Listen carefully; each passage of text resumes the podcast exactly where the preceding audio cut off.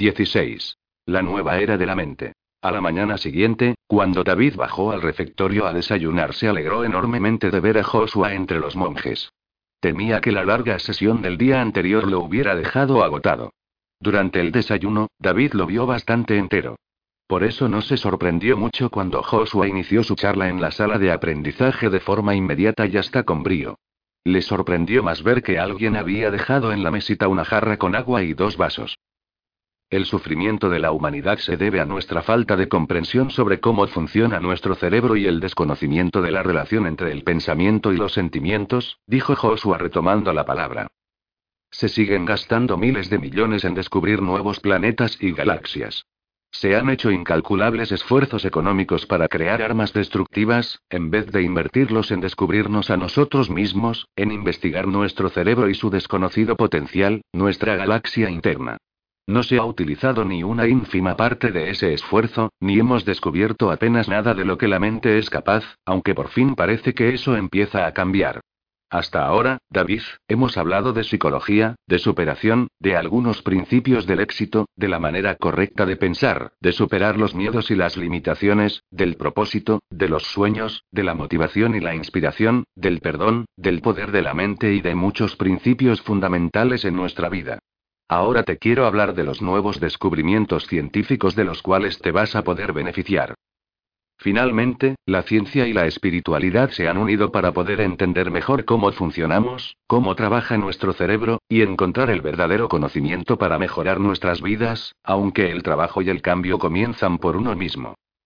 Como quien dice, acabamos de comenzar un nuevo siglo, y ya podemos observar que se han producido grandes y acelerados cambios en el mundo. Ha habido sorprendentes vuelcos financieros y políticos, una serie de países emergentes están relevando a los clásicos motores económicos, y está cuajando una nueva revolución tecnológica, social y cultural en casi todo el mundo. Se ha abierto una era de incertidumbre para algunos y de gran crecimiento y evolución para otros. Son momentos de grandes reflexiones, pero ante todo son momentos de cambio y adaptación a una nueva era y una nueva conciencia universal. Creo que por fin la sociedad comienza a despertar, a descubrir la nueva conciencia que debe transformar a la humanidad. A David no se le escapó el entusiasmo que Joshua, haciendo un evidente esfuerzo físico, insuflaba a sus palabras. Las últimas décadas de progreso tecnológico y económico llevaron a las sociedades desarrolladas a una regresión espiritual, al placer más trivial e instantáneo a cambio del dolor y del vacío del mañana, y las dejaron sin modelos ni referentes realmente válidos. Sinceramente creo que necesitamos más y mejores modelos que seguir, reflexionó Joshua. Personas íntegras, líderes que sean capaces de iluminar con su ejemplo, capaces de poner en acción los mejores valores del ser humano. Necesitamos ejemplos e historias de superación personal, historias capaces de inspirar y de generar esperanza. Necesitamos líderes, y ese liderazgo nace en uno mismo, ya que cada uno debe ser su propio líder y asumir esa responsabilidad. Ese debe ser tu objetivo, David. Es hora de despertar hacia una nueva conciencia, uniendo nuestras mentes y nuestra energía por el bien común de la sociedad. Es hora de rescatar los valores esenciales, para volver a conectar y recuperar nuestra propia humanidad. Es hora de tomar decisiones y de convertirse en parte de la solución, no del problema. Está en nuestras manos, depende de cada uno. Tú puedes convertirte en una influencia positiva en la vida de otras personas, en la sociedad. Para ello tienes que definir de forma clara y distinta tus valores, tus principios y darle un verdadero significado y propósito a tu vida. En el pasado reciente, todos nosotros hemos estado siguiendo la corriente sin plantearnos a dónde nos llevaba, pero es hora de hacer un alto en el camino y preguntarnos a dónde vamos si nos dejamos llevar por esa corriente. Ninguno de nosotros puede cambiar el mundo directamente, sin más, pero sí debemos cambiar nosotros mismos, y cuando nosotros cambiemos el mundo también cambiará. En consecuencia, hemos de tomar decisiones siempre por nosotros mismos. Si tú no tomas decisiones, alguien las tomará por ti, y si no tienes un plan, el mundo tendrá un plan para ti. Porque lo que te puedo asegurar es que si no tomas decisiones, siempre acabarás donde no quieres. Es hora de que cada uno de nosotros aceptemos la responsabilidad de nuestro propio cambio y que decidamos ser parte de ese cambio. Cada día que nos mostramos indiferentes es un día que damos la espalda al mundo, a nuestro futuro y a las generaciones venideras. David se sorprendió por la intensidad de las palabras de Joshua, pero debido a ese ímpetu, Parecía como si le costara respirar, como si la vehemencia de su discurso le pasara factura. Pero ha llegado el momento que durante tantos años he estado esperando, dijo Joshua. Estamos entrando en una nueva era, la era de la espiritualidad y el conocimiento interior, que, unida a la ciencia de manera positiva y constructiva, puede y debe cambiar el futuro, creando una nueva conciencia y una nueva educación. En abril del año 2000, un selecto grupo de los mejores psicólogos, filósofos y neurólogos se reunió en un encuentro auspiciado por el Mindy Life Institute junto con su santidad el Dalai Lama y un nutrido grupo de eruditos budistas. Su santidad el Dalai Lama señaló que el budismo y otras tradiciones contemplativas y de meditación habían desarrollado unas técnicas que parecían ayudar a cultivar algunas habilidades muy valiosas, como el equilibrio emocional, la atención en el presente, la amabilidad, la compasión, la confianza o el altruismo, entre otras. Asimismo, indicó que las personas que cultivaban su mente a tal manera también disminuían su sufrimiento mental y físico, y mejoraban su bienestar y su armonía interior. Su santidad el Dalai Lama solicitó a los científicos asistentes a aquel encuentro que investigaran de acuerdo con sus paradigmas y procedimientos si esas técnicas eran beneficiosas y que, de ser así, y fuesen confirmadas científicamente, ideasen maneras para poder enseñarlas, de forma que más gente pudiese beneficiarse de las mismas. David observó con alegría que el discurso de Joshua había vuelto a cobrar ímpetu. Estaba apasionado, y sus argumentos fluían con claridad y orden. La ciencia está dando pasos gigantescos gracias a esa unión de científicos y líderes espirituales, creando sinergias entre la comunidad científica y la espiritual para descubrir el enorme potencial que poseemos, haciendo posible al mismo tiempo que esos conocimientos lleguen al público en general. Se han intensificado los experimentos científicos sobre las consecuencias biológicas de las técnicas de contemplación y meditación. Muchos de ellos han sido posibles gracias a muchas organizaciones, además del Mindy Life Institute. Estos experimentos revelan, entre otras cosas, que, la técnica llamada mindfulness, que podríamos traducir como atención plena o conciencia plena, es decir, prestar atención de manera intencionada al momento presente sin juzgar, es un procedimiento extremadamente efectivo para cambiar las conexiones neuronales del cerebro e inducir cambios biológicos en la mente, en las áreas encargadas de las emociones, lo que facilita cambios a mejor en el comportamiento. La atención plena nos hace ser conscientes del mundo interior de la mente, nos permite mantenernos cada vez más en el presente, y eleva nuestro nivel de conciencia sobre nuestros propios pensamientos y sentimientos. Y todo ello reduce los niveles de estrés, lo cual, a su vez, incrementa nuestra capacidad para saber gestionar nuestras emociones y nuestro comportamiento. Esa descripción recordó a David su segundo día en Katmandú, en el que logró mantenerse en el presente y se comportó como el observador, sintiendo y siendo consciente de sus emociones.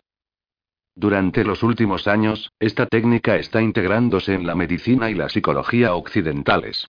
Como ha demostrado Richard Davison, reconocido neurocientífico y psicólogo, la práctica del mindfulness es la manera más efectiva de aumentar la autoconciencia, reducir el estrés, sus síntomas físicos y psicológicos, de aumentar la paz interior y el bienestar general.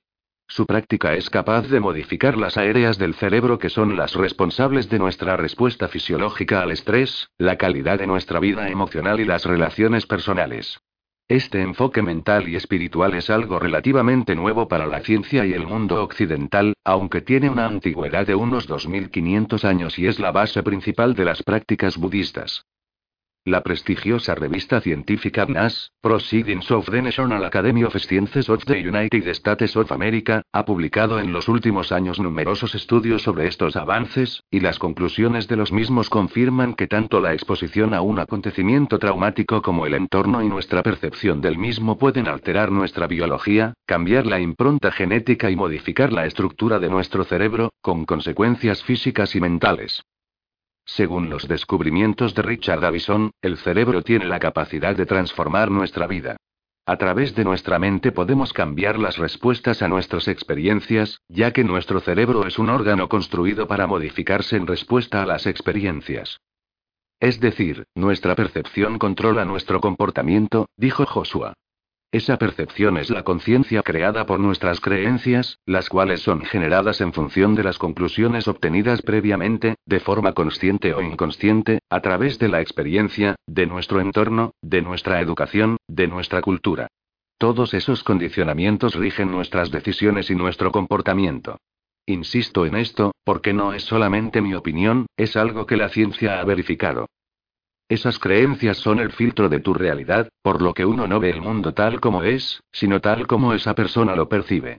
Tú das el significado y el valor a los acontecimientos de tu vida basándote en esas creencias. Al mismo tiempo se ha descubierto y comprobado la comunicación bidireccional entre la mente y el cuerpo. El estudio de esta comunicación bidireccional abre, y confirma, la posibilidad de que nuestra mente cuente con los mecanismos necesarios para influir sobre el cuerpo y sobre nuestra salud, física y emocional. Según los expertos, en las próximas décadas el ejercicio mental, la visualización y la meditación se practicarán igual que hoy se practica el ejercicio físico. Entenderemos plenamente cómo la mente puede modificar la biología periférica en beneficio de nuestra salud. Esto nos llevará a un mayor control y responsabilidad de nuestra propia salud.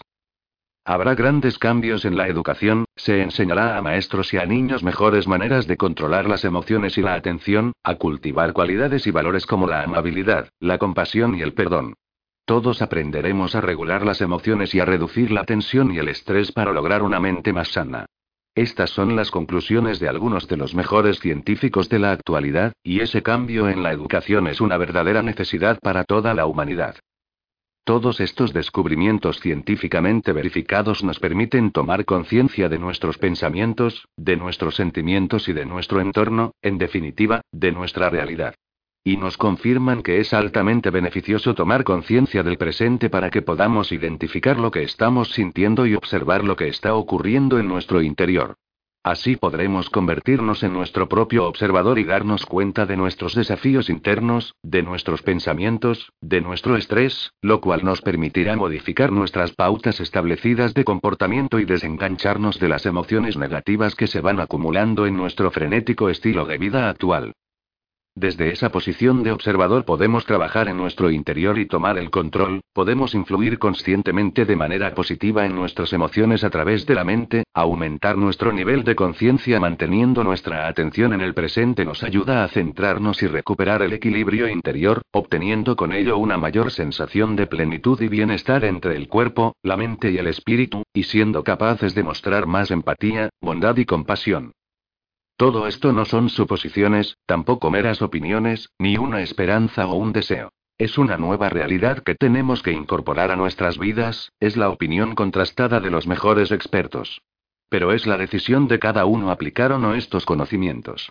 Poco a poco, todo esto de lo que estamos hablando será una realidad para más personas en el planeta. Lo que unos pocos habían descubierto hace siglos ahora comienza a ser accesible para todo el mundo. Se abren infinitas posibilidades, porque esto es tan solo la punta del iceberg de lo que aún está por descubrir.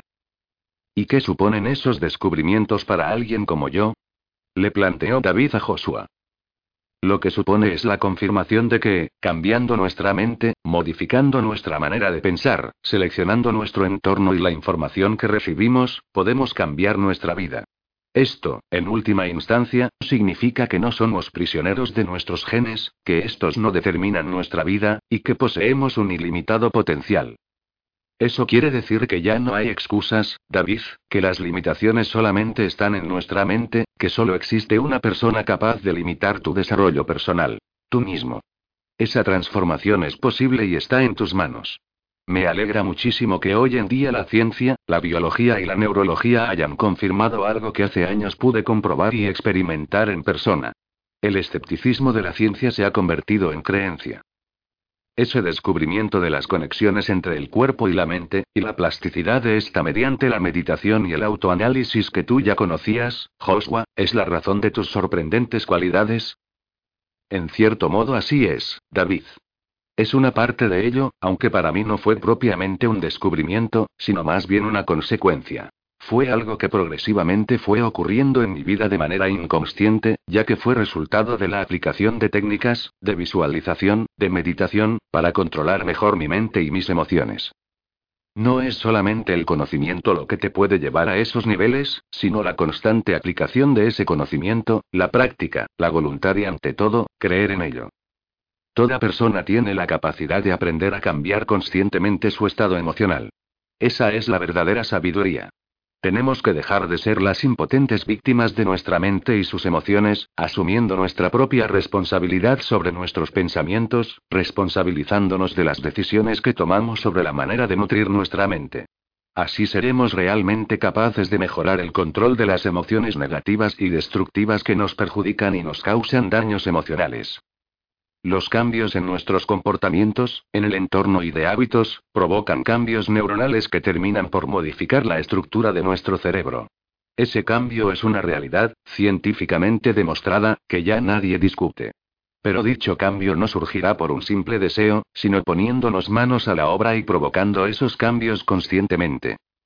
Como recordarás, dijimos que el subconsciente es el disco duro en donde nuestra mente guarda toda la información y las experiencias que vivimos, y que toda esa información almacenada es el generador de nuestras creencias y percepciones, por lo que, en definitiva, controla nuestras decisiones y nuestros comportamientos.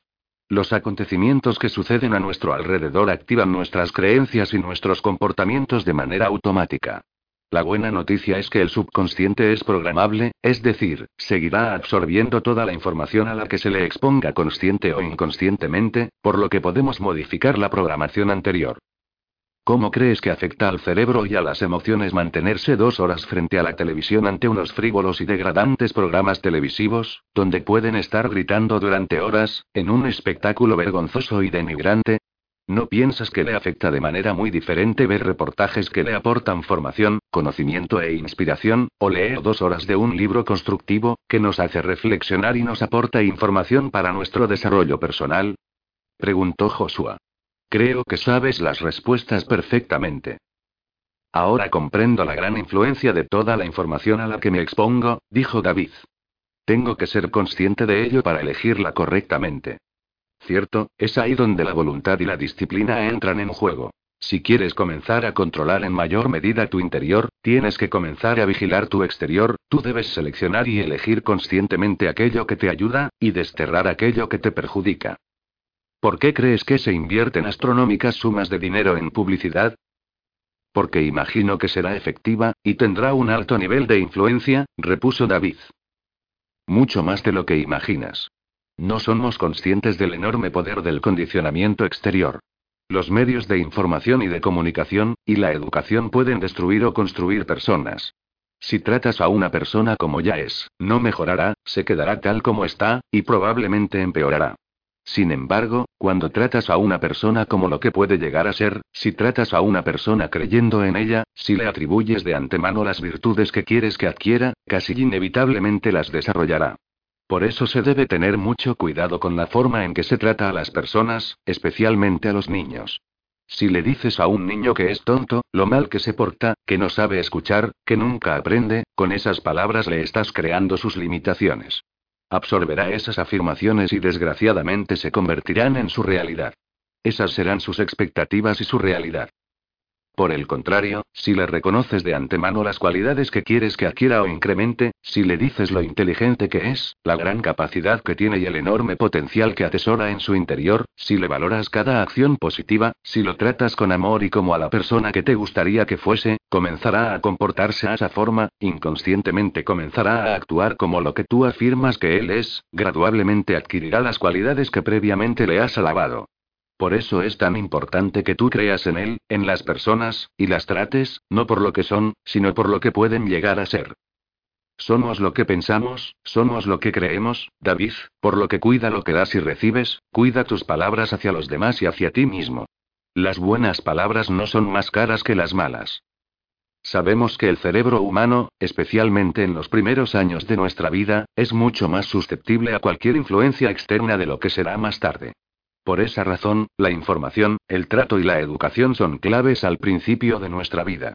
De ahí que cuanto antes se entrene de forma apropiada la mente, mayor será el impacto positivo y la influencia futura sobre el comportamiento, aunque el cambio es posible a cualquier edad. Lo que se ha descubierto y confirmado tras numerosas pruebas con los más modernos medios tecnológicos y científicos para el estudio del cerebro es que éste, en efecto, puede cambiar. En realidad siempre está cambiando, nos guste o no, influido por el entorno, los estímulos y toda la información que nos rodea, por lo que siempre podemos continuar aprendiendo y mejorando. Siempre. Entrenar la mente. Joshua cerró sus ojos y respiró profundamente intentando recuperar la energía que David parecía absorber.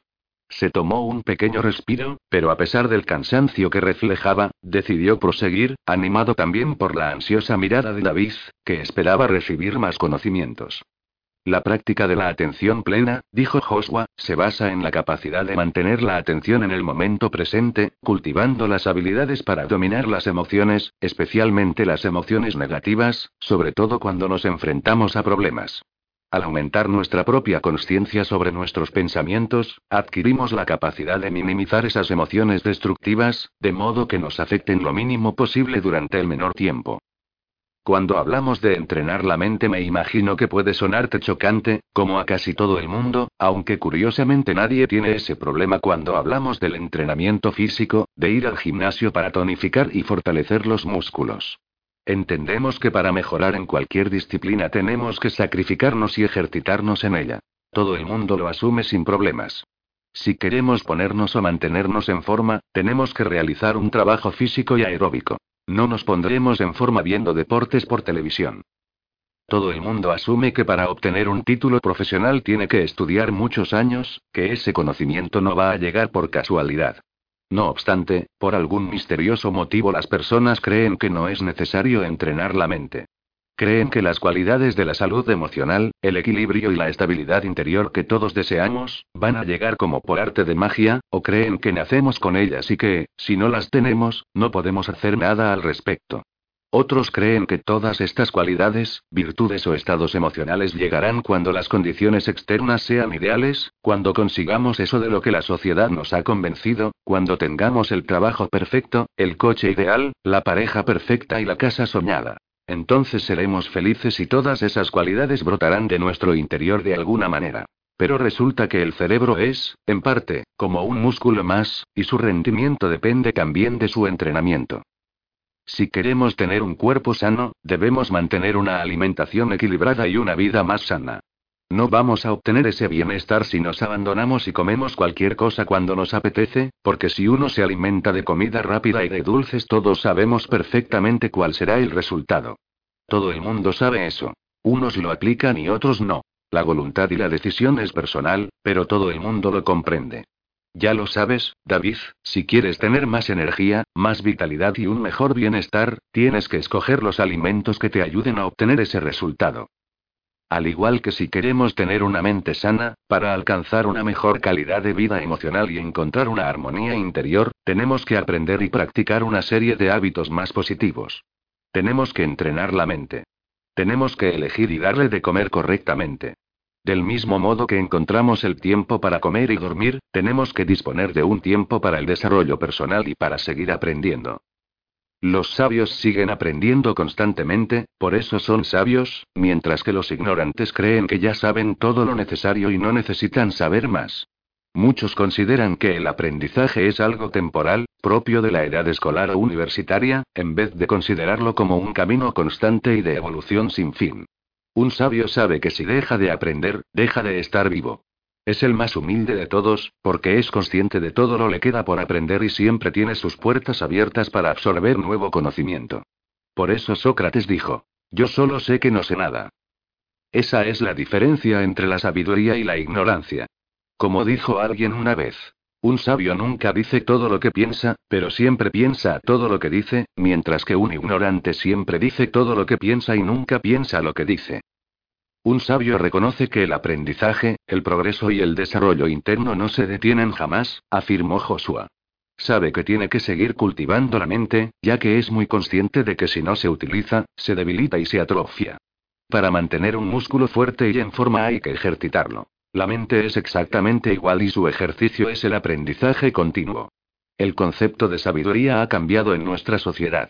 Antiguamente se consideraba sabios a aquellos que sabían más sobre matemáticas, astrología, filosofía y algunas otras ciencias. Y ante todo eran considerados sabios, no solamente por su conocimiento, sino porque únicamente unos pocos tenían esa información, el acceso a ella estaba limitado a una minoría. La verdadera sabiduría actual está en el conocimiento de uno mismo, en nuestra comprensión interior, no en la acumulación de datos. Un sabio en el mundo actual es aquel que entiende los procesos de la mente y los pensamientos, y por lo tanto tiene la capacidad de gobernarse a sí mismo y a sus emociones. Un sabio es aquel que se convierte en su propio dueño. Si queremos datos sobre cualquier tema, hoy en día la mayor parte de esa información la tenemos a un clic de distancia. Pero el cómo no es tan importante, puede que incluso ya lo sepamos. Lo que necesitamos es el porqué, la inspiración para llevar a cabo las acciones necesarias para ir desde donde estamos hasta donde queremos ir, la inspiración para tomar la decisión y cambiar el rumbo de nuestro destino, la motivación para pasar a la acción a pesar de los miedos. Entonces, ¿cuál es el objetivo principal de ese entrenamiento mental? Quiso saber David. Como ya hemos hablado, nuestra calidad de vida depende en gran parte de nuestra salud emocional, y esa salud emocional reside en nuestra capacidad de controlar mejor la mente y nuestros pensamientos. La paz mental es uno de los mayores bienes que una persona puede poseer. Sin embargo, si no elevamos nuestra conciencia sobre la mente y nuestros pensamientos, en algunos casos la mente puede convertirse en nuestro peor enemigo. Por consiguiente, el objetivo primordial es aumentar la capacidad de centrar la atención en el momento presente, siendo más conscientes de nuestros propios pensamientos y sentimientos, lo cual nos permite reorientar la atención cuando ésta se desvía y regular nuestras emociones. Y eso lo logramos a través de la atención plena, tomando decisiones día a día, escogiendo la información, modificando hábitos destructivos y adquiriendo hábitos positivos que nos ayuden en nuestros objetivos, aprendiendo a cambiar nuestro estado mental cada vez de manera más rápida, siendo más conscientes de las emociones, centrándonos en lo que sí queremos, en nuestros sueños, con metas y objetivos claros, con el coraje y la determinación de enfrentarnos a los miedos y las dudas, manteniendo la voluntad y la disciplina, con el propósito de más fuertes que las circunstancias. Esas son las herramientas para la transformación que tú deseas, David. En el día a día, con la rutina, el trabajo, las preocupaciones y todas las obligaciones, no podemos evitar que nuestra mente divague. Sin embargo, con estos conocimientos y su práctica cada vez serás más consciente de lo que está sucediendo en tu interior, para así tomar el control de tu vida.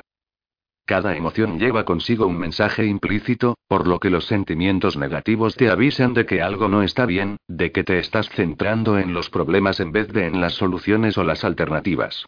De este modo podrás detectar con rapidez las emociones destructivas que alteran el equilibrio de tu mente y reducirlas. Cambia el enfoque de tus pensamientos y cambiarán tu energía y tus emociones. No podemos permanecer pasivos y dejar que las emociones negativas se adueñen de nosotros. Tenemos que conocernos mejor y poner los remedios para que esas emociones no se conviertan en estados de ánimo constantes y se instalen cómodamente en nuestra mente. La tecnología está desempeñando un papel muy importante en este aspecto y no demasiado positivo, ya que constantemente está desviando nuestra atención del presente, del aquí y ahora de verdad. La tecnología nos ofrece la oportunidad y la opción de acceder a información maravillosa y privilegiada que hace años era impensable. Hoy en día recibimos cuatro veces más información que en los años 60, estamos rodeados de información y de constantes estímulos externos. Todos estos avances nos han unido virtualmente y nos han desconectado físicamente. El contacto real con las personas es inferior al que era. La tecnología ha individualizado más a las personas y en algunos casos ha logrado unirlas en la distancia, generando la sensación de que el contacto aumenta. Sin embargo, la realidad puede ser distinta, ya que en demasiadas ocasiones las aísla de los que están a su lado. Algunos cuentan por cientos a sus amigos en las redes sociales, pero a veces no tienen a quien dar un abrazo.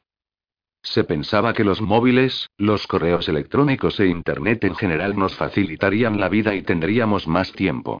Si bien sus ventajas son enormes, en algunos aspectos el efecto es el contrario y cada vez son más los que, como si se tratara de una nueva droga, no logran desconectar su mente a esa tela de araña, para reflexionar y sentir. No hace mucho asistí a una cena, en la que fue muy triste observar cómo algunas personas prestaban más atención a su teléfono móvil que a la persona que tenían a su lado. La tecnología nos persigue y absorbe de tal manera que comprime el tiempo sin dejarnos los suficientes momentos de calidad en nuestras vidas, y vemos cómo nuestro tiempo pasa sin poder realizar las cosas que realmente queremos hacer. Piensa en cómo sería tu vida ahora sin un ordenador y sin un teléfono móvil. Piénsalo. Parece que la gente está esperando con impaciencia y en todo momento un mensaje o una llamada.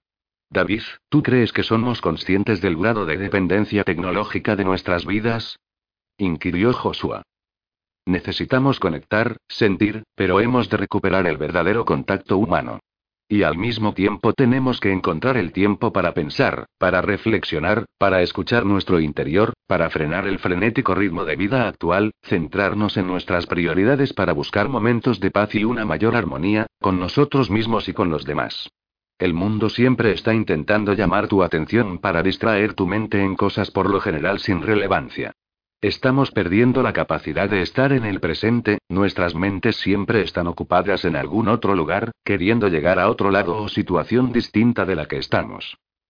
Cada vez se habla más del multitasking, la multitarea. Las personas creen que pueden hacer numerosas cosas al mismo tiempo, leer un informe mientras hablan por teléfono o envían un correo electrónico, en definitiva, haciendo una cosa y pensando en infinidad de cosas más.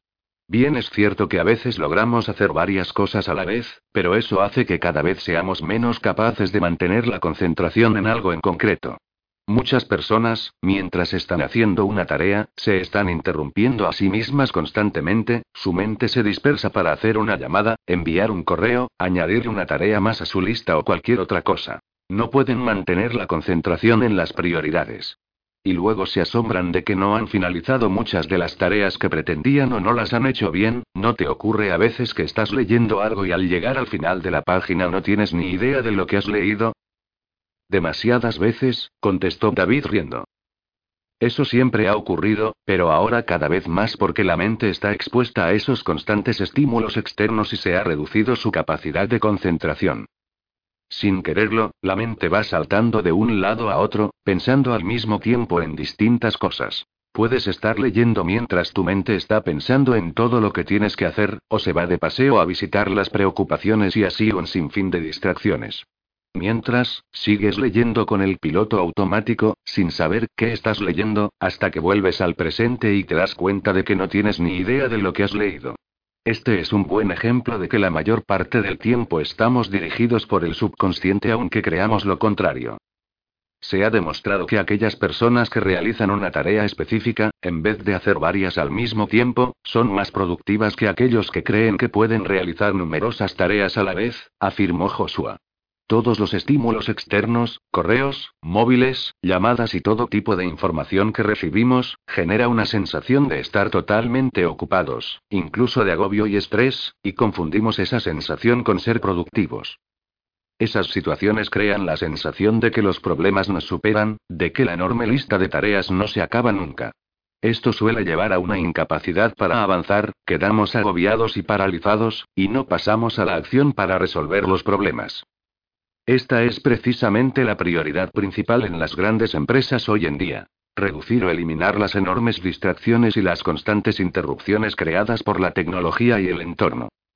Si esto sucede, tienes que organizar tu trabajo por orden de prioridades, distinguiendo las cosas importantes de las urgentes y pasar a la acción de inmediato. Así, esa gran montaña se convertirá en un grano de arena. Decide y actúa, pasa a la acción con prioridades y verás cómo tu confianza crece y los problemas se empequeñecen. Si no tenemos un objetivo claro, no podemos centrarnos en él. Tienes que saber siempre cuál es tu objetivo para poder alcanzarlo. Es difícil acertar en la diana si no sabes dónde está. Cuando nos descentramos, nos pasamos la vida con la mente en otro lugar y nuestros pensamientos siguen saltando de un lado a otro sin parar, ya que la capacidad de mantener la concentración sobre algo en concreto está disminuyendo debido a la masiva información que recibimos hoy en día. El cerebro no funciona bien con la dispersión. Además, toda la tecnología que nos rodea y esos constantes estímulos externos nos provocan una subida de dopamina, que se dice que puede ser adictiva. Si uno se ha habituado a la dopamina, cuando no recibe esa dosis tiene una sensación de aburrimiento. Por eso la tecnología puede ser adictiva. La dopamina no tiene que ver con el placer o la felicidad, sino con la anticipación del placer. Se genera cuando creemos o esperamos que vaya a suceder ese placer. Se dispara, por ejemplo, cuando alguien va a abrir un regalo, pero una vez abierto, la intriga y el entusiasmo desaparecen. Es esa expectativa, esa anticipación del placer, lo que provoca la subida de dopamina, tiene que ver más con la persecución del placer que con la felicidad en sí misma. Vivimos en una época en la que a veces estamos tan absortos con todo lo que ocurre alrededor que nos olvidamos de nuestro interior. Vamos llenando nuestra vida de cosas exteriores, mientras, sin ser conscientes, se va agrandando la sensación de vacío interior, nos aislamos sin darnos cuenta, nos alejamos del contacto personal y en ocasiones hasta perdemos la noción de la realidad. A veces caminas por la calle de una ciudad observando a las personas y muchas de ellas parecen en estado de trance, están ensimismadas, llenas de prisa y tensión, y en muchas ocasiones ni siquiera son conscientes de la realidad a su alrededor. Joshua alargó una mano lentamente hacia la jarra de agua, se sirvió en el vaso y bebió a sorbos. Respiró hondo. Recobró las fuerzas y entonces dijo. Recuerdo algo que me ocurrió en Barcelona hace muchos años, fue durante una época difícil en mi vida. Aunque al mismo tiempo fue la época en la que estaba volviendo al camino correcto. Empezaba a rodearme de libros, iba poniendo mis sueños y mis prioridades en orden, comencé a invertir nuevamente en mi desarrollo, en reconectar con mi verdadero ser. Salía de unas oficinas después de dos días de reuniones muy tensas para firmar un contrato muy importante tras más de año y medio de negociaciones. Acababa de conseguir ese contrato, pero no lancé las campanas al vuelo, ya que algunas lecciones anteriores me habían enseñado a ser prudente y no dar nada por hecho. Llamé a mi socio, un buen amigo, para informarlo. Mientras caminaba, estaba en un estado reflexivo, muy tranquilo, no estaba tan contento por lo que había logrado como porque ya era consciente del proceso en el que me encontraba inmerso, de las pruebas a las que me estaba enfrentando la vida. Por mi mente pasaban muchas imágenes y podía ver ante mí todos los problemas, los retos y las dificultades que me exigían crecer, Seguí caminando, recordando muy conscientemente todo lo que había sucedido en mi vida durante los últimos años, lo que acababa de conseguir, o eso creía en ese momento. Sentía una extraña sensación de calma y distancia respecto de mí mismo mientras caminaba por la avenida diagonal. En ese momento no sabía cómo describirlo, me sentía conectado con un todo, sin saberlo estaba siendo el observador, hasta que una imagen me detuvo.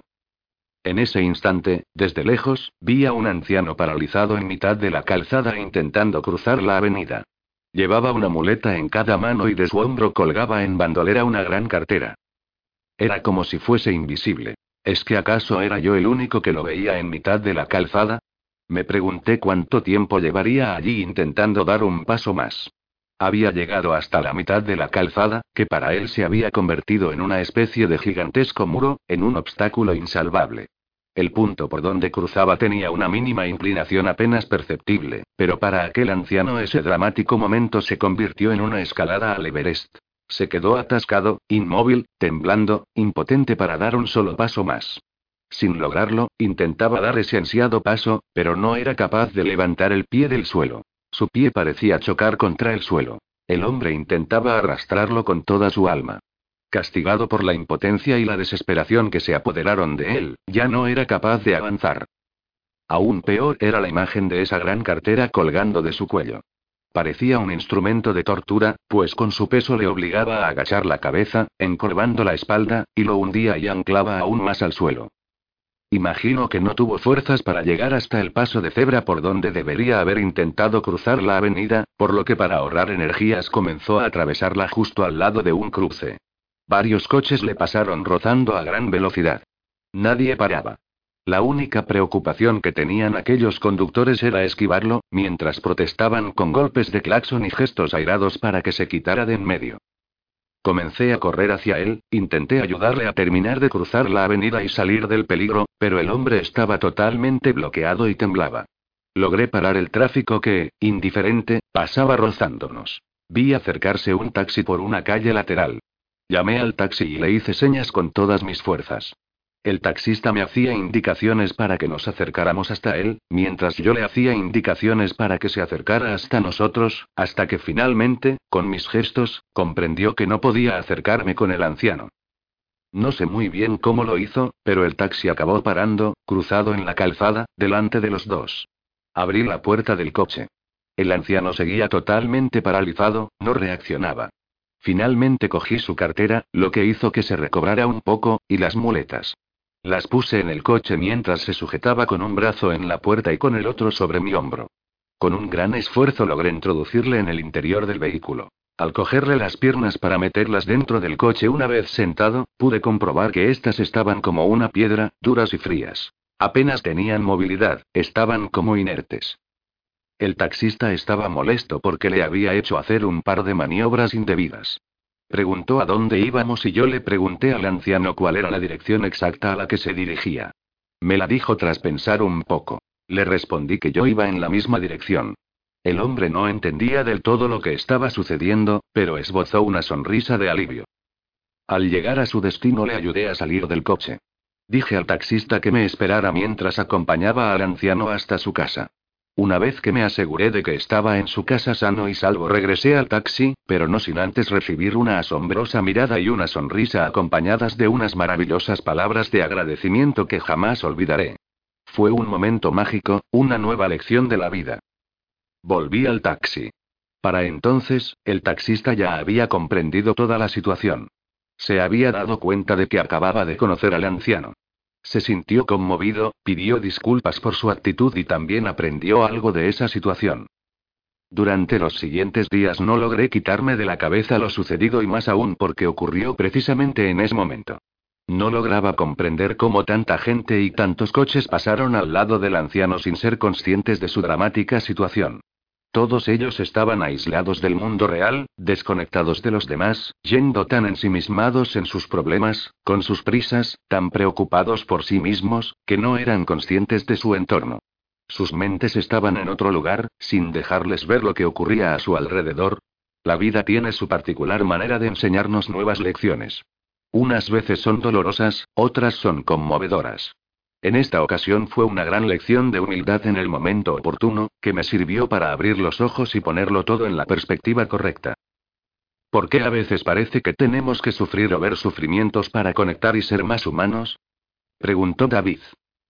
Supongo que porque el sufrimiento nos hace más humanos, y necesitamos sentirnos y ser más humanos. Es muy triste que a veces tengamos que padecer desgracias o sufrir dramas para darnos cuenta de las cosas que verdaderamente son importantes, conectar con lo que somos, con nuestra verdadera esencia, y poner en perspectiva los valores y las prioridades en nuestra vida.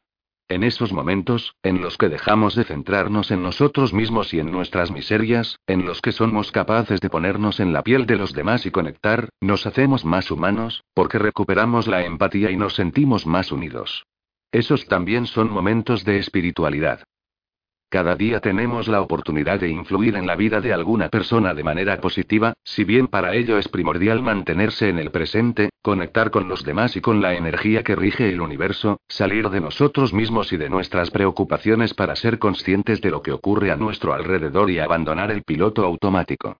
De esa manera también podremos reconocer y aprovechar las oportunidades que se presentarán frente a nosotros. ¿Qué somos? Somos nuestras emociones y nuestras emociones somos nosotros, prosiguió Joshua. Por eso recuerda siempre que lo que estés sintiendo en este momento es la revelación de lo que está sucediendo en tu mente, no en el exterior, por lo que en todo momento tus sentimientos son los indicadores de tu estado mental. Cada persona se crea a sí misma en función de los pensamientos que alberga y escoge, y en demasiadas ocasiones dejamos que el universo exterior controle nuestro universo interior. Podemos y tenemos que revertir eso, tenemos que hacer que el mundo interior controle el mundo exterior. Las fuerzas externas no son lo que determina nuestro destino, sino las decisiones que tomamos y mantenemos en nuestro interior, a pesar de las circunstancias. Cada día, en cada instante de tu vida, estás construyendo tu futuro con tu manera de pensar. La mente es la herramienta más poderosa del universo, y el verdadero poder es creer en ella y en sus capacidades. Tienes que tener una visión clara y definida de la clase de persona en la que te quieres convertir, si empiezas a comportarte ahora como la clase de persona que quieres llegar a ser, en breve esa será tu realidad, tu nuevo yo, tu nueva historia. Hemos moldeado nuestra vida, nuestro carácter y nuestros hábitos en función del entorno y nuestros pensamientos. Podríamos decir que, en cierto modo, la atención plena es algo que la mayoría de las personas han practicado inconscientemente justo al revés, de forma negativa. Al prestar tanta atención a nuestras preocupaciones y miedos crónicos y mantenerlos tan presentes en nuestra vida cotidiana se convierten en creencias destructivas que nos atenachan, que frenan nuestra vida. Tu mundo interior creará las circunstancias del mundo exterior y no al revés. Joshua volvió a alargar la mano para servirse agua. David no sabía si debía ofrecerse a servírsela él. Joshua parecía decidido a hacer todos los esfuerzos necesarios y apurar hasta el final aquella sesión. La transferencia emocional. Creo que todos atravesamos por algún momento en la vida, en el que todo parece derrumbarse a nuestro alrededor. A veces sentimos que hemos llegado a un punto donde las circunstancias nos superan, donde las poderosas fuerzas del entorno en el que vivimos parecen haber tomado el control de nuestra vida, de nuestros sentimientos, de lo que percibimos como nuestra realidad. Si has llegado a ese punto, donde las emociones y las dudas se convierten en tu enemigo y te debilitan, es hora de retomar el control de tu vida. Y tienes que saber con toda certeza que puedes recuperar esa fuerza interior, el poder personal para ponerte al mando de tu vida. Para eso necesitas las herramientas y el conocimiento para transformar tu mundo interior. Tienes que convertirte en el alquimista de tus emociones. En eso consiste la transferencia emocional, en la capacidad de reconocer nuestros estados negativos o emociones destructivas para reducir su impacto y duración, y transformarlos en fortaleza mental. Cuando elevas tu nivel de conciencia, continuó Joshua, ese sistema de alerta de las emociones que has desarrollado se convierte casi en algo instantáneo, y con él puedes recuperar y dirigir la atención conscientemente, reorientándola, impidiendo que tu mente se centre en los problemas, en las preocupaciones del pasado o del futuro, cortando esa hemorragia de pensamientos y sentimientos negativos para mantenerte en el presente, que es donde vives y donde se encuentra tu poder de transformación. Los pensamientos negativos volverán a manifestarse, aunque cada vez actuarás con más rapidez para redirigir los pensamientos cuando estos se desenfoquen. Al igual que con el zoom de una cámara, cuando la imagen se hace borrosa tienes que volver a enfocar para poder ver correctamente. El problema no es el objeto o las circunstancias, sino la percepción de quien mira, que, insisto, depende del enfoque. Igual que un velero, continuamente tienes que estar corrigiendo y redirigiendo el rumbo. En este caso, la atención de tus pensamientos.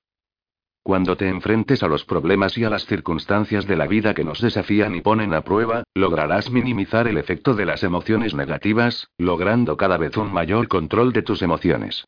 A ese proceso es al que llamamos transferencia emocional, ya que, al elegir conscientemente aquello a lo que quieres dirigir y prestar tu atención, estás escogiendo tus pensamientos, y a su vez estás eligiendo tus emociones.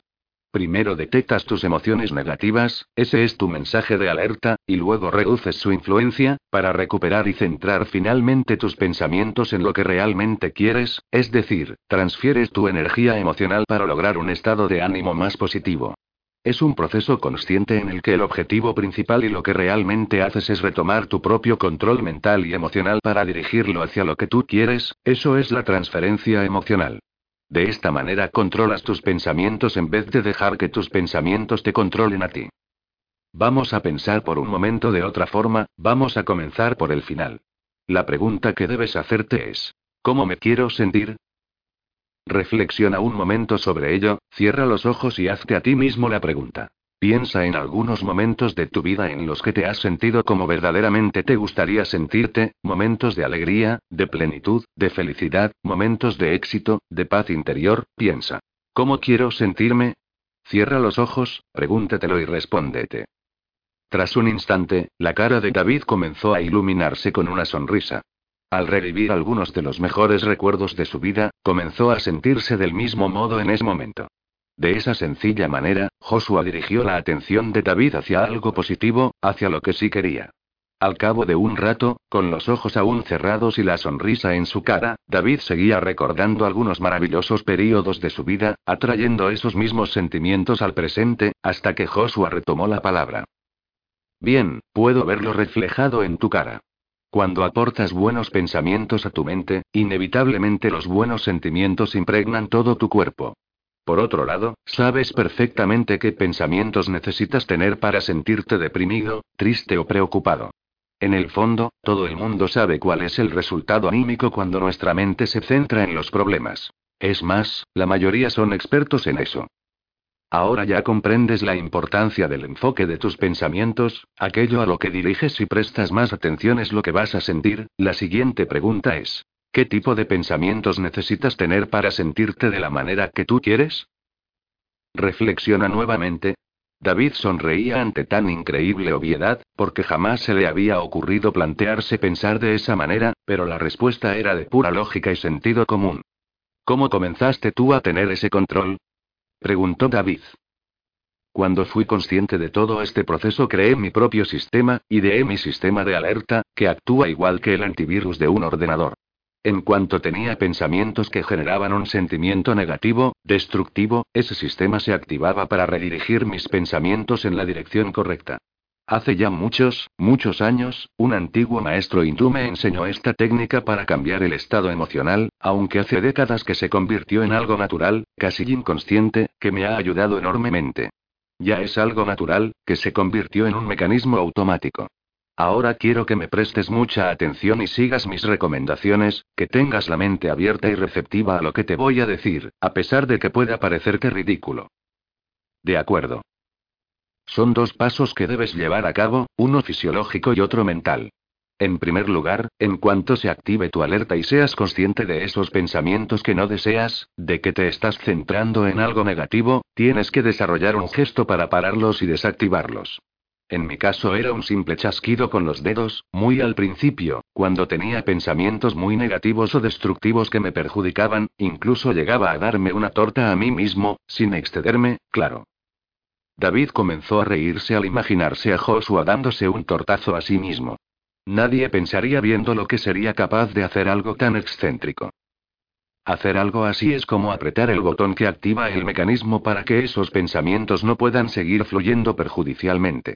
Tienes que probar cosas, gestos, puede ser ese chasquido, una palmada, lo que sea.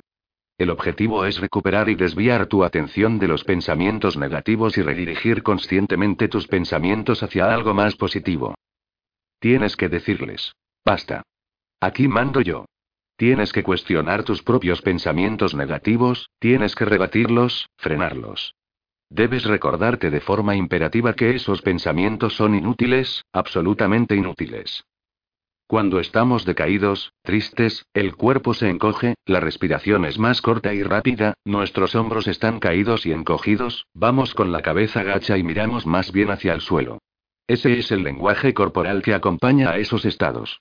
Para modificar un estado mental es también muy importante cambiar la actitud corporal, ya que con esa disposición del cuerpo no se pueden tener pensamientos y sentimientos positivos, de fortaleza, de la misma manera que no es posible mantener una sonrisa constante y sentirse preocupado al mismo tiempo, todos somos capaces de distinguir perfectamente a una persona deprimida o a una llena de determinación por su actitud, su porte y la energía que transmite, por lo que para cambiar un estado mental rápidamente tenemos que adquirir la posición corporal que nos lleve a ese estado. Primero debes recuperar la atención sobre tu respiración y respirar profundamente. Podemos probarlo ahora mismo. Ponte en pie, David. David se puso en pie dispuesto a seguir las indicaciones de Joshua. Bien, ahora respira profundamente, desde el estómago. Debes erguirte, echa los hombros hacia atrás y levanta más la cabeza. Ahora mira al frente con determinación.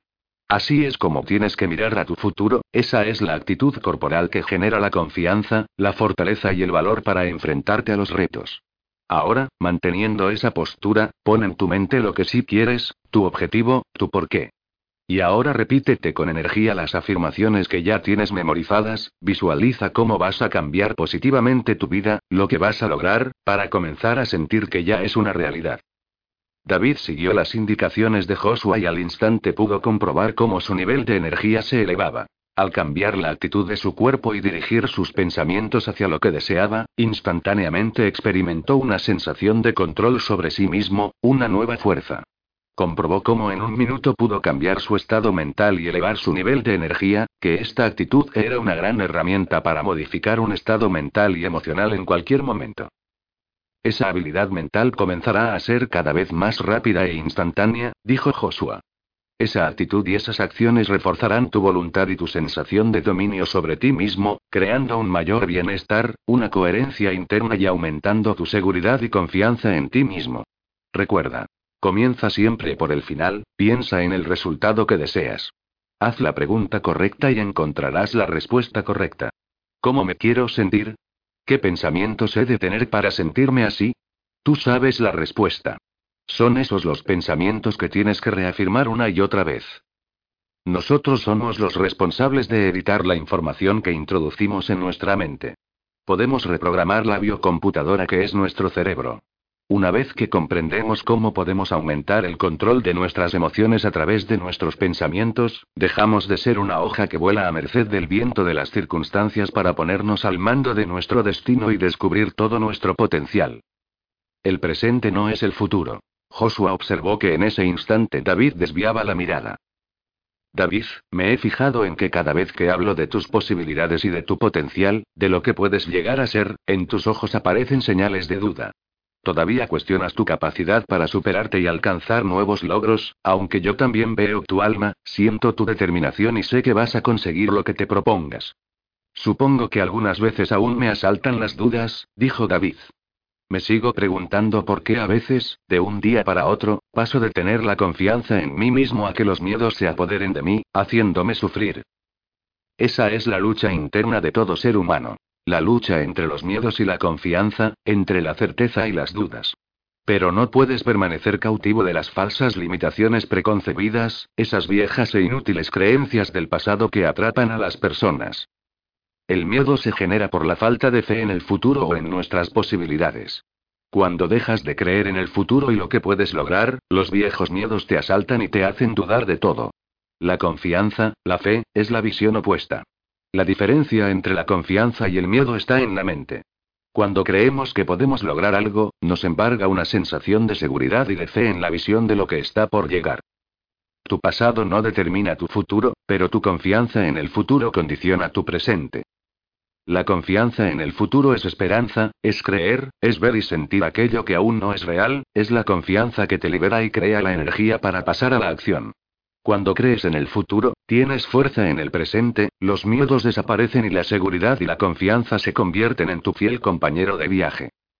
Si frente a ti ves una profunda grieta en el suelo, pero de tan solo 30 centímetros de ancho, sabes que puedes pasarla fácilmente. Entonces crees en ti y en tus posibilidades, tienes la certeza de que puedes superarla. Esa certeza hace que tomes la decisión y pases a la acción. Sin embargo, si esa grieta tuviese algo más de un metro de ancho y viese su profundidad, probablemente las dudas y los miedos surgirían, la certeza desaparecería y perderías tu convicción.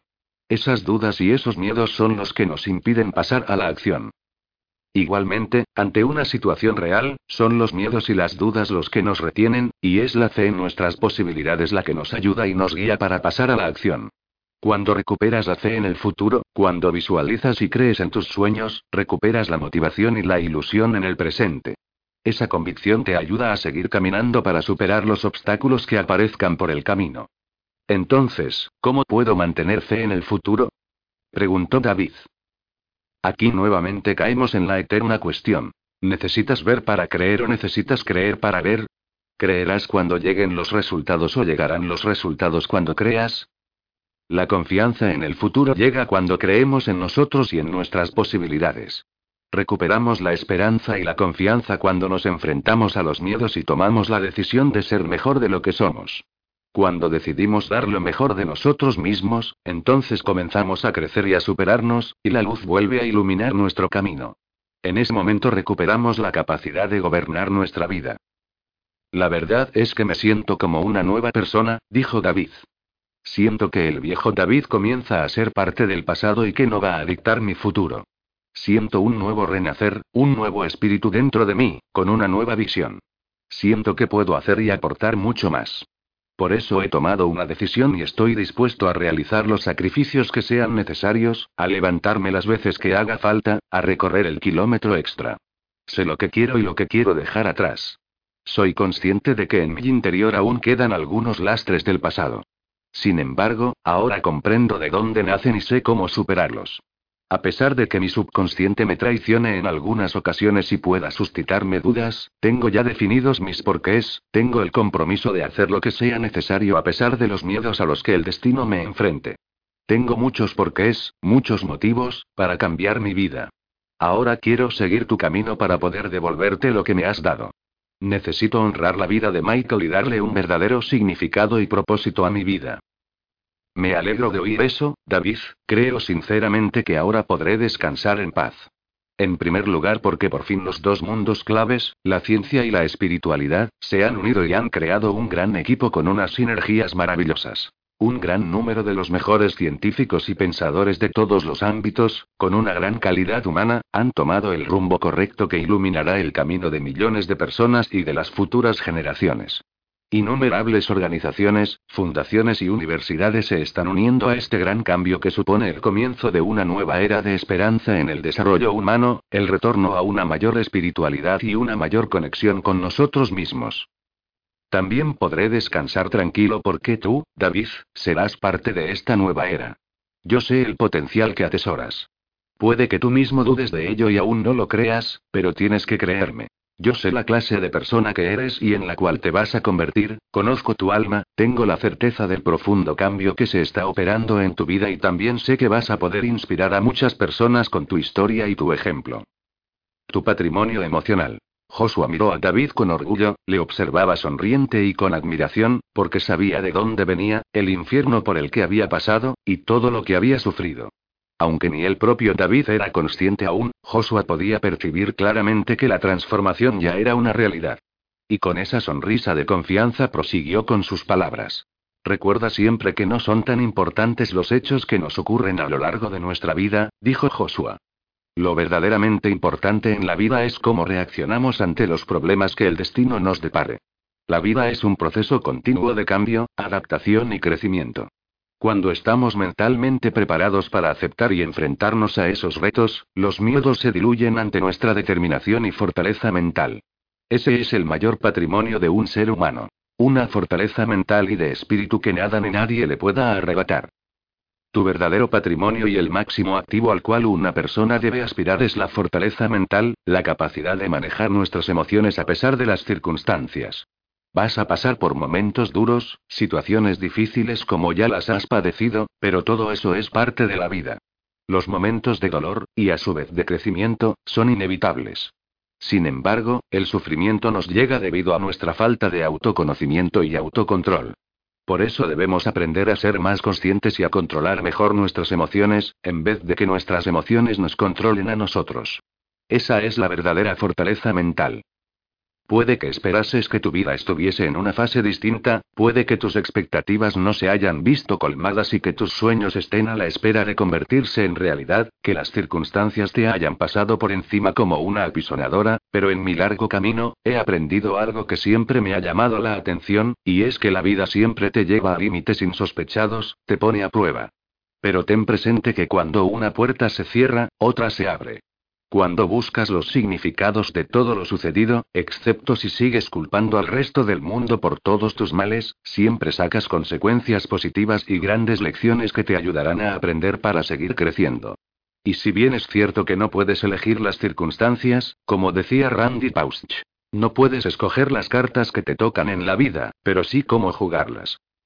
En tu camino, puede que algunos no te comprendan, que no entiendan por qué quieres ser distinto, por qué quieres cambiar, que se pregunten si te has vuelto loco. Son los mismos que se quejan de la sociedad actual y piden un cambio, un cambio que ellos no están dispuestos a impulsar. No son conscientes de que la sociedad somos nosotros, y de que la única manera de cambiar la sociedad es a través de nuestro cambio personal. No hay que aislarse del mundo para lograr ese cambio, sino que cada uno debe hallar su propio camino y mantener su rumbo, tener presentes y conservar vivos los sueños aunque el camino se torne duro y escabroso, seguir caminando y creciendo aunque los que te rodean dejen de creer, de mantener viva la ilusión y la esperanza que ilumina el futuro a pesar de las ocasionales tormentas. Muchos esperan algo a cambio de nada y llaman a eso esperanza. Ahora ya sabes que no basta con un deseo, ya que estos son frágiles, necesitas retarte a ti mismo para descubrir tu grandeza. Tu éxito no será un premio sino una consecuencia de tu decisión, de tu perseverancia y de la constancia de tu propósito, con la única garantía de que las dificultades, los miedos y las dudas se cruzarán en tu camino porque son parte de la vida y se mantendrán al acecho. Ese es el gran reto de la vida, el desafío al que todo ser humano se enfrenta tarde o temprano. Por eso quiero que recuerdes esta historia que te voy a dar a leer. Joshua volvió a levantarse, muy lentamente y con un gran esfuerzo esta vez. Se acercó a la estantería baja de la sala y cogió un nuevo libro. Lo abrió por una página que tenía marcada y se lo entregó a David. La perseverancia. En un frío día de invierno, un joven cachorro se alejó demasiado de la granja en la que vivía al perseguir las pocas hojas que el invierno aún no se había llevado. Revoloteando y bailando a impulsos del viento, las hojas hipnotizaron al joven cachorro, que continuó alejándose cada vez más y más sin darse cuenta. La nieve lo cubría todo. El viento comenzó a soplar cada vez más fuerte mientras una nueva tormenta se acercaba. El cachorro comenzó a sentir el frío y decidió volver a casa, pero al mirar alrededor solo vio que un gran manto de nieve lo rodeaba. Comenzó a correr desesperadamente, aunque en la dirección equivocada. El miedo se apoderó de él. Hasta que encontró un camino que siguió con ahínco. La nieve comenzó a caer y la noche acechaba. Finalmente vio unas luces que lo llenaron de esperanza. Llegó a una gasolinera, que en ese momento cerraba. Al acercarse con toda la inocencia y la ilusión a la persona que en ese instante se marchaba, ésta le dio una gran patada. Era su primera patada. Nunca antes le habían dado una, nunca antes lo habían rechazado así. El dolor era intenso, pero más aún el miedo, la incomprensión y la soledad que en ese momento sentía. Perdido y aturdido comenzó a pensar en su amada granja, pensó en su familia y en el calor del hogar, comenzó a soñar. Ese sueño y esa visión le hicieron volver a recuperar la esperanza. Aunque dolorido, empezó a recorrer otro camino. La noche ya era cerrada, la nieve caía incesantemente y el frío aumentaba. Exhausto, cuando estaba a punto de darse por vencido, volvió a ver unas luces a lo lejos. Su corazón rebosó nuevamente de esperanza. Sucio, helado, empapado, llegó a una granja, se acercó a ella y con toda la ilusión del mundo comenzó a arañar la puerta con la esperanza de recibir el cariño y calor que tanto anhelaba. Un hombre enorme se acercó a la puerta ante sus insistentes ladridos y arañazos. Al verlo, el desconocido le propinó otra patada que lo desplazó por los aires. El pobre cachorro no entendía nada. Cojeando y encogido por el intenso dolor, buscó refugio bajo unos arbustos. La desesperación y no entender por qué lo trataban de esa forma, le dolían más que aquellas patadas. Su mundo se vino abajo por completo. Tiritando por el intenso frío y el dolor, sintió que ya nada merecía la pena, pensó que esa sería su última noche. Inesperadamente, el día amaneció despejado, y el cachorro había sobrevivido a la fría y larga noche a la intemperie. Con todo el dolor, sus miedos y sus dudas, se armó de coraje para acercarse nuevamente a la casa. En vez de ladrar y arañar la puerta, miró por la ventana y vio a unos niños jugando junto al cálido fuego de la chimenea. El cachorro pensó entonces que si pudiese entrar con los niños, seguro que lo aceptarían y podría jugar con ellos, y encontraría calor y comida. Reunió valor una vez más, llegó hasta la puerta y levantó la pata para comenzar a arañar la madera y convertir su sueño en realidad. Pero en ese momento las dudas asaltaron su mente. Se acordó de las dos patadas del día anterior y del enorme dolor que había sufrido, los miedos se le infiltraron por las grietas causadas por la duda, y las expectativas negativas se apoderaron de él. El recuerdo de esas patadas y de esos rechazos fue más grande que su sueño. Las traidoras voces del miedo lo paralizaron, convenciéndolo de que no merecía la pena seguir luchando por su sueño. Se dio la vuelta, cabizbajo, con la mirada en el suelo, y volvió a su refugio bajo los arbustos. No dejó de pensar en aquellas patadas, en los problemas. Se olvidó de su sueño hasta que finalmente, aletargado por el frío, el cachorro se quedó dormido y nunca más volvió a despertar. David se quedó en silencio. Cerró el libro y lo apretó contra su pecho. Su mirada ausente revelaba el sinfín de recuerdos que esa historia había traído al presente. Pero un claro mensaje se había grabado en su interior. Hay que persistir a pesar de la adversidad. La vida ya te ha dado algún gran golpe, David, habló Joshua cuando, analizando el rostro de David, lo creyó oportuno, y puede que te dé algún otro, aunque ahora tendrás el conocimiento y la fortaleza necesarios para mantenerte erguido sobre tus propios pies. No importa lo duro que sea el camino, no importa si a veces parece que no ocurre absolutamente nada. Aunque la desesperación te aborde, tienes que seguir insistiendo, porque nunca sabes cuándo llegará el éxito. Tienes que tener el coraje de enfrentarte a los miedos y a las dificultades. Vas a enfrentarte a momentos difíciles, en los que pensarás que todo parece imposible. Momentos en los que te enfrentarás a auténticos muros y te sentirás agotado, en los que los resultados que esperabas no llegarán. Es entonces cuando esa pequeña voz sigilosamente te susurra al oído que no pasa nada, que lo dejes, que ya lo has intentado, que eso es muy difícil, que no merece la pena seguir intentándolo. Esa voz está esperando agazapada para convencerte de que no merece la pena el esfuerzo, te persuadirá para que abandones. Esa voz son las traicioneras dudas que quieren robarte los sueños. Son esos momentos en los que se decide el curso de tu historia personal. El éxito está plagado de caídas y fracasos, que son la antesala del éxito. Esas ocasiones en que estás a punto de desfallecer y todo parece perdido, esas circunstancias en que las dudas y la debilidad te atacan sin piedad, marcan una vida. Son los momentos en los que tienes que alzar tu mirada, levantar tu cabeza y contestar a esas dudas con la determinación y la convicción de que tú eres más grande que los problemas, las circunstancias adversas y todos los miedos, que los vencerás aunque aún no sepas cuándo ni cómo, porque tu determinación y tu por qué encontrarán el camino. El coraje es la determinación de enfrentarse a todos los retos a pesar del miedo. Toda persona pasa por momentos duros, auténticos retos para la voluntad y la determinación. Yo también pasé por esos momentos y choqué contra enormes muros. Desde entonces, durante los años más difíciles, este poema siempre permaneció a mi lado. Vamos a terminar por hoy, David, dijo Joshua exhalando un largo suspiro. Ha sido un día muy, muy largo. Pero antes quiero darte una cosa. Joshua se levantó de su silla con gran esfuerzo, reflejando una gran debilidad. Se acercó lentamente hasta una pequeña cómoda y abrió un cajón. En él se encontraba un manoseado libro que para Joshua era muy especial. De entre sus páginas sacó un viejo y arrugado papel que entregó a David para que lo leyera. La mano le temblaba. Mi tesoro. A pesar de las desgarradoras circunstancias y de los golpes recibidos, a pesar del dolor infligido hasta las profundidades del alma, aplastado por los acontecimientos y los avatares de la vida, desde lo más hondo de mi corazón me niego a abandonar. Y permanecer en el suelo. Puede que me llamen iluso, puede que me llamen loco y no esté cuerdo, con la incertidumbre, los miedos y las sombras de la duda por compañeros.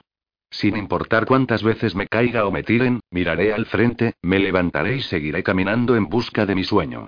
Podrán despojarme de todo, menos de mi libertad interior y de mi espíritu. Puedo perder mis bienes, pero jamás me podrán arrebatar mi patrimonio, que son mi honor, mi dignidad y mis sueños, mi verdadero tesoro.